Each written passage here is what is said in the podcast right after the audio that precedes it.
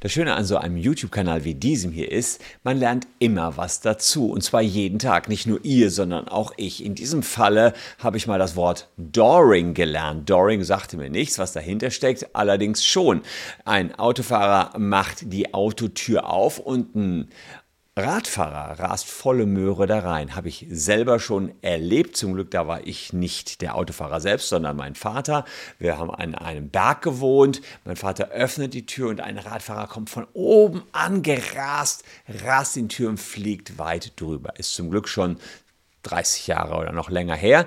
Aber jetzt gibt es ein neues Urteil. Die Frage nämlich, wer ist schuld an so einem Doring Unfall? Der Radfahrer, der Autofahrer oder gibt es eine Mitschuld? Das Ergebnis wird euch überraschen und gerade wenn ihr Autofahrer seid, dann solltet ihr jetzt die Ohren ganz gespitzt halten, denn es wird ja, strenger für euch.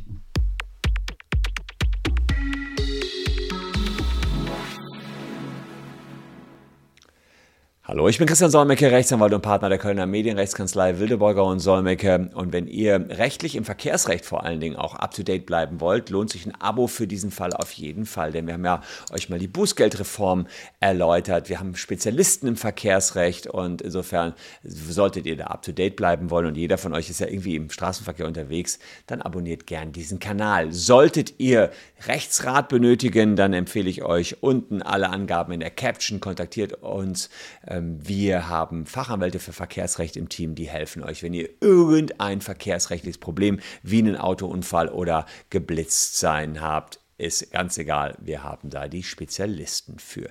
Ein Spezialist hatte offenbar auch dieser Mann hier, äh, der vor das Landgericht Köln gegen einen Autofahrer gezogen ist und Opfer eines Doring-Unfalls war. Ob er das Opfer ist oder der Täter, müssen wir gleich mal schauen. Er war in der 50er-Zone mit seinem Rennrad unterwegs, ist 30 gefahren, plötzlich macht ein parkendes Auto die Tür auf, er knallt da volles Rohr rein.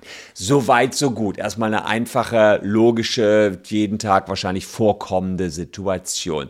Er hatte Schäden an seinem Fahrrad, ziemlich teures Rennrad war das. Er hatte Schäden, ähm, Rippenbrüche, Prellungen, Schürfwunden, dafür wollte er Schmerzensgeld haben und natürlich Schadenersatz für alles, was da angefallen angefallen ist. Ähm, ärztliche Behandlungen, die Schäden, die Wertminderung am Fahrrad und, und, und. Der Autofahrer sagte, ja klar, ich habe gewisse Mitschuld, 75 Prozent bin ich schuld, aber 25 Prozent musst du dir selbst anrechnen lassen, lieber Fahrradfahrer, ja, weil du bist da ja gegengedonnert. Und da sagt der Fahrradfahrer, nee, ich lasse mir hier gar nichts anrechnen. Apropos anrechnen, äh, wir besorgen euch übrigens bis zu 10.000 Euro, wenn ihr eine Lebensversicherung habt, von eurem äh, Lebensversicherungsvertrag zurück. Schaut da mal unten rein in die Caption. Also wenn ihr Lebensversicherung hat, das kann sich jetzt gerade richtig lohnen, gerade wenn ihr Geld braucht, um in der Energiekrise überhaupt noch die Energiekosten, die explodierten, stoppen zu können.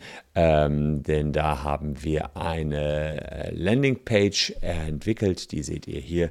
Äh, da könnt ihr mal ganz kurz checken, ob eure Lebensversicherung dabei ist und euch dann die Knete holen. Ja, wir haben fast alle Lebensversicherungen da in petto und arbeiten mit dem Kooperationspartner HelpCheck zusammen. Die haben Aktuare, die können euch richtig ausrechnen, was man da zurückbekommt. Also da haben wir eine Kombi gestartet. Fakt ist, ihr als Fahrzeughalter und auch als Fahrzeugführer seid nach dem Paragraphen 18 7 Straßenverkehrsgesetz verantwortlich für den Betrieb eines Kraftfahrzeugs. Und wenn ihr die Gesundheit oder den Körper eines anderen Menschen verletzt, dann müsst ihr dafür grundsätzlich auch haften. Das war ja hier auch der Fall. Radfahrer verletzt worden im Verkehr. Das war völlig unstrittig. Fakt ist aber auch, dass ihr das Ganze verschuldet haben müsst.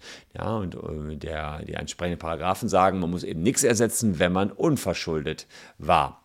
Ja, jetzt ist aber so dieses Verschulden, das heißt so viel wie, ja, man ist rechtlich verantwortlich. Das, deswegen haben wir Juristen dieses Schuld-Ding mit eingebaut. Das heißt, man muss dafür einstehen, was man gemacht hat. Meistens ist das der Fall, wenn man vorsätzlich gehandelt hat oder fahrlässig war. Bei einem Unfall im Straßenverkehr. Ähm, der nicht fahrlässig war, äh, muss man checken, ähm, ob der alle seine Pflichten erfüllt. Also Fahrlässigkeit ist, hat, checkt man, hat er alle seine Pflichten erfüllt oder nicht alle seine Pflichten erfüllt. So, das muss man nachweisen oder nicht nachweisen. Das Problem ist, dass beim Autofahren es sehr schwer ist zu beweisen, dass man alle seine Pflichten erfüllt hat. Ähm, denn ihr habt vielleicht schon mal mm, von dem Fall gehört, wer, auf, wer auffährt, hat Schuld. Das habt ihr vielleicht schon mal gehört. Das ist zwar nicht in allen Konstellationen so, aber wir Juristen sagen, in den meisten Konstellationen ist das so, wer auffährt, hat Schuld. Das heißt, wir haben eine Regel aufgestellt, dass ein gewisser Geschehensablauf vermutet wird. Wer auffährt, hat Schuld. Das ist erstmal eine Grundvermutung, die wir haben. Und das ist etwas, was dann zu euren Lasten als Autofahrer geht. Wenn ihr äh, irgendjemand draufgefahren wird, wird erstmal vermutet, dass ihr schuld seid. Und dann ähm, müsst ihr beweisen, dass ihr eben nicht schuld seid. Die Vermutung muss erschüttert werden. Ähm, wenn das euch natürlich gelingt und dieser Anschein, das nennt man auch Anscheinsbeweis, äh, erschüttert werden kann und man kann äh, zeigen, dass äh, der Vor Vordere gebremst hat ohne Anlass, beispielsweise, dann kann man das natürlich auch erschüttern. Aber erstmal sagt der Anscheinsbeweis, wer auffährt, der hat Schuld. Ähm, und wenn ihr keine anderen Sachbeweise dagegen bringen könnt, dann gilt das auch. Die Krux ist hier, dass diese Beweise in der Praxis kaum zu beschaffen sind. Also, dass der Vordermann einfach so gebremst hat, ist sehr schwer. Da müssten schon Zeugen irgendwie am Land sein. Sprich, das sind schon krasse Nachteile solcher Anscheinsbeweise. Ihr müsst euch ganz schön ins Zeug legen, um da aus der Haftung wieder rauszukommen. Das Übertragen auf unseren Doring-Fall ist hier, ähm, dass die Gerichte ähm, sagen, naja, generell wird vermutet, dass der Autofahrer bei solchen Unfällen nicht sorgfältig war und der Fahrradfahrer das gar nicht verhindern konnte. Ja, und da gibt es sogar noch ganz viele, komme ich gleich drauf, Vorteile und Entlastungen für den einzelnen Fahrradfahrer, äh, dass er da kaum in die Haftung kommen kann. Die sagen, die Gerichte als Autofahrer muss man beim Aussteigen besondere Rücksicht auf andere Verkehrsteilnehmer nehmen. Und bei Fahrradfahrern muss man ganz besonders vorsichtig sein, weil die Betriebsgefahr, die von so einem Fahrrad ausgeht, relativ gering ist. Das heißt, ähm, ein Auto ist immer der stärkere, der größere, das schwere. Die Gefahr von einem Auto ist größer, von einem Fahrrad nicht. Und der größere muss auf den kleineren Rücksicht nehmen. Kann man sich so merken. So, und deswegen ähm, geht der Anscheinsbeweis zulasten des Autofahrers.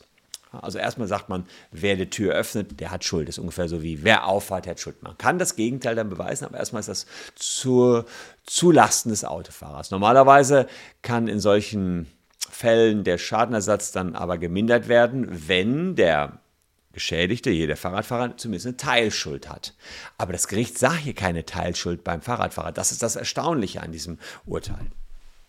Ja, die haben gesagt, es war irrelevant, dass der Rennradfahrer, der wesentlich, äh, dass er erstmal wesentlich schneller fährt als andere Fahrradfahrer. So, das war erstmal irrelevant. Und die Argumentation, der Radfahrer hätte zu wenig Abstand vom Auto gehalten, das ist ja auch interessant, wie dicht darf der ranfahren, die zog hier auch nicht. Denn das Gericht hat gesagt, na, der Autofahrer, der muss ja nur ein bisschen Spalt aufmachen, kann schon durch den Spalt durchgucken und sieht schon bei diesem Spalt, ob einer kommt oder nicht. Der Radfahrer müsse also gerade nicht so viel Seitenabstand nehmen, dass der Autofahrer die Tür vollständig aufmachen kann. Nur ein kleiner Spalt reicht.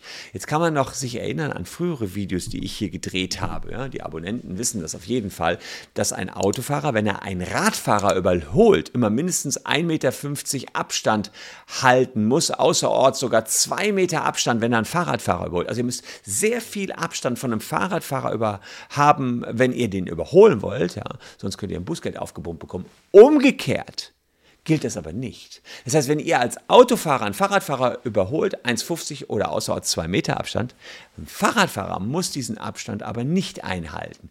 Die umgekehrte Konstellation, da sagt man, äh, muss nur so viel Abstand gehalten werden, dass man als Autofahrer noch eben rausgucken kann. Hier im vorliegenden Fall waren es 50 Zentimeter, also ja, würde ich mal sagen, so viel Abstand haben die, hat er gehalten, der Fahrradfahrer, ja, 50 Zentimeter Abstand. Und da sagt das Gericht 50 Zentimeter, die reichen hier dicke aus.